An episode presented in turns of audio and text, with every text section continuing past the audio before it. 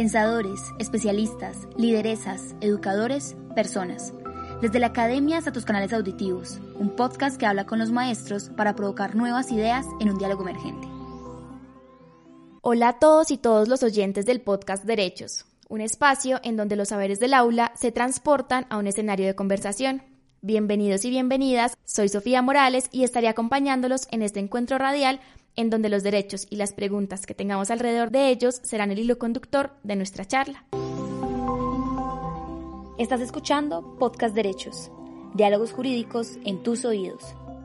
Hoy tenemos a Jorge Enrique Carvajal Bermúdez, actual director del Consultorio Jurídico de la Universidad de Manizales, abogado, es magíster en Derecho, especialista en investigación criminal, técnico en Policía Judicial, técnico profesional en Servicio de Policía diplomados en Docencia Universitaria y actualmente es docente de posgrado. Hola Jorge Enrique, bienvenido a este podcast. Muchas gracias Sofía, muy amable por la invitación. Bueno, para comenzar y para comprensión nuestra y de nuestros oyentes, ¿cómo explicaría el derecho a la libertad de expresión? Digamos que una de las facultades humanas que nos diferencia de los demás animales es precisamente la posibilidad de razonar y esta la expresamos a través de el lenguaje escrito, oral u otras formas. Nos comunicamos, comunicamos nuestras ideas, nuestras opiniones. Esa es la libertad de expresión. ¿Y cómo se garantiza este derecho en la sociedad actualmente? La sociedad se rige por normas, siempre. Por eso alguien decía por allá, un autor, de que el derecho es como el aire, está en todas partes. Entonces, a través de normas constitucionales se garantiza con acciones como los derechos de petición, las acciones de tutela, mecanismos que permiten acudir cuando sentimos que de pronto se nos vulnera algún derecho. Este es un derecho fundamental contemplado en el artículo 20 de la Constitución, por lo tanto, esa es una de las formas. Y este tema del derecho a la libertad de expresión, ¿cómo nos puede afectar? Sí, a la medida de que nosotros podemos hacer ese ejercicio de ese derecho fundamental, habría que pensar en una lógica doble de que cada derecho implica un deber. Yo tengo esa posibilidad de expresarme libremente, pero con responsabilidad. Yo no puedo afectar la honra de las personas, por ejemplo, a través de ese ejercicio del derecho por mucho que me pertenezca. Este derecho actualmente, ¿cómo se protege en Colombia? Digamos, para nosotros los periodistas existe una entidad que es la FLIP, ¿cierto? Que es la Fundación de la Libertad de Prensa. En la sociedad o en general, ¿cómo se protege este derecho? Bien, es muy importante lo que hace la FLIP como organización no gubernamental que complementa a otras que de orden gubernamental realizan y protegen. Por ejemplo, la peor forma o manifestación más grave es a través del derecho penal. Si se llega a decir algo que afecta la honra de la persona o que se le imputa un delito que no ha cometido, existen unos tipos penales que se llaman calumnia e injuria y se acude entonces al sistema penal. En el consultorio jurídico, ya que eres el director actualmente, ¿qué servicios ofrecen para garantizar este derecho a los estudiantes? De diversas maneras. Por ejemplo, el área administrativa es quien ayuda a elaborar todos los mecanismos judiciales de protección, como las que mencioné ahorita, que son la acción de tutela, los derechos de petición. Y estos, cuando el ciudadano acude porque efectivamente se ve vulnerado, pues entonces se le asesora, se le ayuda a la redacción y a la presentación de los mismos ante las autoridades que corresponden.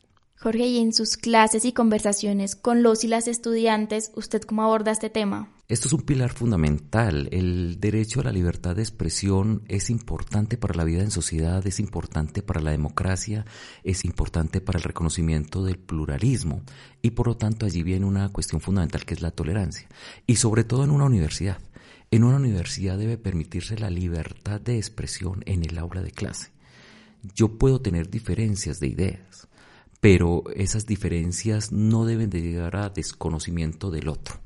El otro tiene toda la posibilidad de expresarse libremente. ¿Existen tal vez otros valores o derechos que tiendan a afectar la libertad de expresión o que entren a pesarse en la balanza? Sí, se presentan tensiones interesantes. Una tensión que más se discute es la intimidad. Entonces, yo puedo expresar afectando la intimidad del otro o esa es una barrera que no debo pasar. Ese es un límite a la libertad de expresión. En principio se diría que la libertad de expresión no puede tener límites. Normativamente hablando, uno encuentra que, claro, no hay ningún derecho absoluto. Como no hay ningún derecho absoluto, la libertad de expresión también tendría algunas bardas, algunos límites. ¿De qué manera afecta o beneficia al desarrollo de un país que exista este derecho a la libertad de expresión? Tiene dos dimensiones, podría decirse, que es la dimensión individual y la dimensión colectiva. Por lo tanto, en las diferentes dimensiones del desarrollo de la persona, del ser humano y en lo colectivo. Por lo tanto, si en lo colectivo podríamos hablar de procesos democráticos. La libertad de expresión que lleva a la libertad de información, de ser informado, de acceder a ella y de expresar libremente mis ideas, tiene una relación directa y podría decirse que es un pilar esencial para una democracia. ¿Cómo ve actualmente el panorama de la libertad de expresión en un país como Colombia? Bueno, continuamente estamos leyendo y escuchando algunas cuestiones que obviamente preocupan a ciertas poblaciones, a cierto sector de la sociedad, cuando hay limitaciones al libre ejercicio de la libertad de expresión con responsabilidad. En ese sentido, la muerte de comunicadores sociales, por ejemplo, en el país, pues preocupa el hecho de que se llegue a ese nivel tan degradante de quitarle la vida a un ser humano porque manifestó respecto a una información que le llegó, verídica o no. Pero llegar incluso a que su propia vida esté ahí conculcada es una preocupación que debe extenderse para todos. Hay un libro suyo titulado Escena del Crimen, Reflexiones Jurídicas, Científicas, Técnicas y Operativas, que fue publicado en Colombia en el 2013. Entonces, de pronto en ese libro usted aborda temas de libertad de expresión, cómo lo hizo si lo hizo, o en otro libro, ensayo, investigación que haya realizado. Bueno, respecto a ese libro, tal vez de manera muy directa, pero sí estoy haciendo un énfasis en principios, estoy haciendo un énfasis en derechos, en la constitucionalización del derecho penal y en las formas de castigo precisamente como los tipos penales de calumnia e injuria cuando se dicen cosas que no corresponden a una realidad. Como docente de constitucional y derechos humanos, pues es evidente que es un tema en clase, es un tema que permite precisamente abordarlo sobre el contenido normativo y la realidad, porque a veces la norma no va directamente relacionada con lo que sucede en la realidad. Y esos contrastes, pues es bueno tenerlos como escenario de discusión argumentativa en clase. ¿Cómo está contemplado el derecho a la libertad de expresión actualmente en Colombia? Bueno, hay una de orden constitucional, la constitución es de primer orden y allí en el artículo 20 habla sobre la libertad de expresión, la libertad de pensamiento tiene una directa relación, pero esto es algo que ha preocupado a la humanidad.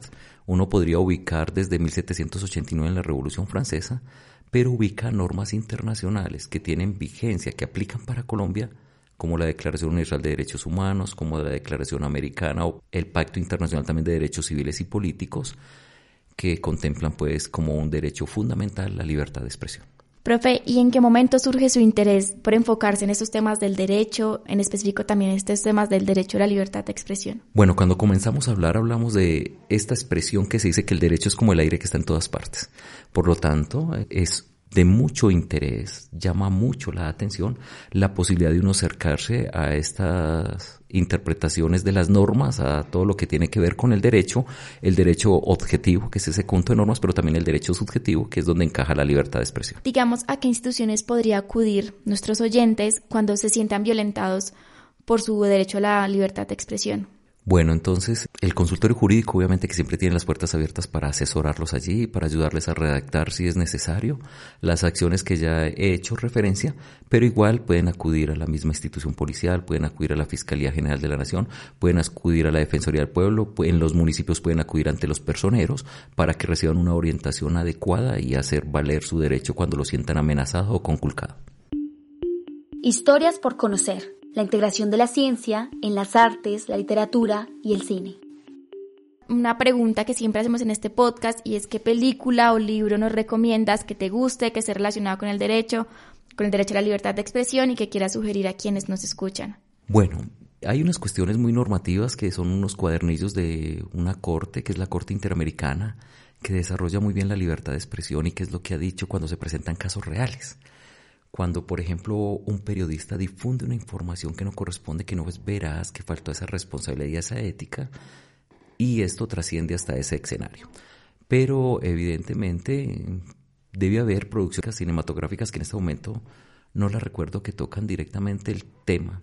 Me referiría más de pronto a la literatura como la que acabo de expresar. Listo, profe, muchas gracias por acompañarnos en este capítulo y hasta un próximo encuentro. Mil y mil gracias. Yo creo que acercarnos al derecho también hay que decir que no es la panacea, lo dice Mauricio García Villegas. Hay muchas áreas del conocimiento supremamente interesantes, pero el amor por el derecho el amor por estudiar derecho trasciende más allá de una profesión, es un estilo de vida y resulta muy interesante e importante para nuestro desarrollo personal, profesional, familiar, social, en todos los campos. O sea que es eh, muy emocionante lo que tiene que ver con el derecho. Estás escuchando Podcast Derechos, diálogos jurídicos en tus oídos. Queremos recordarles que estaremos conversando sobre derechos en esta la segunda temporada de este podcast educativo. Este programa fue realizado con el apoyo de la Universidad de Manizales, acreditada de alta calidad, y los laboratorios de radio de la Universidad de Manizales. Recuerden que pueden escribirnos al correo podcast.humanizales.edu.com y que pueden encontrar todos nuestros capítulos en nuestra cuenta de Spotify y YouTube, además de la página de la emisora de la Universidad de Manizales, umfm.com.co. Hasta un próximo encuentro.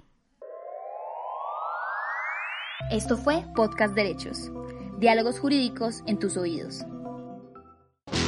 Ahora es el momento de potenciar tus sueños, no de detenerlos. Por eso estudia en la Universidad de Manizales acreditada en alta calidad. Ingresa a www.manizales.edu.co y conoce la oferta de especializaciones, maestrías y doctorados que tenemos para ti. Realiza tu inscripción en línea. Vigilada por el Ministerio de Educación Nacional.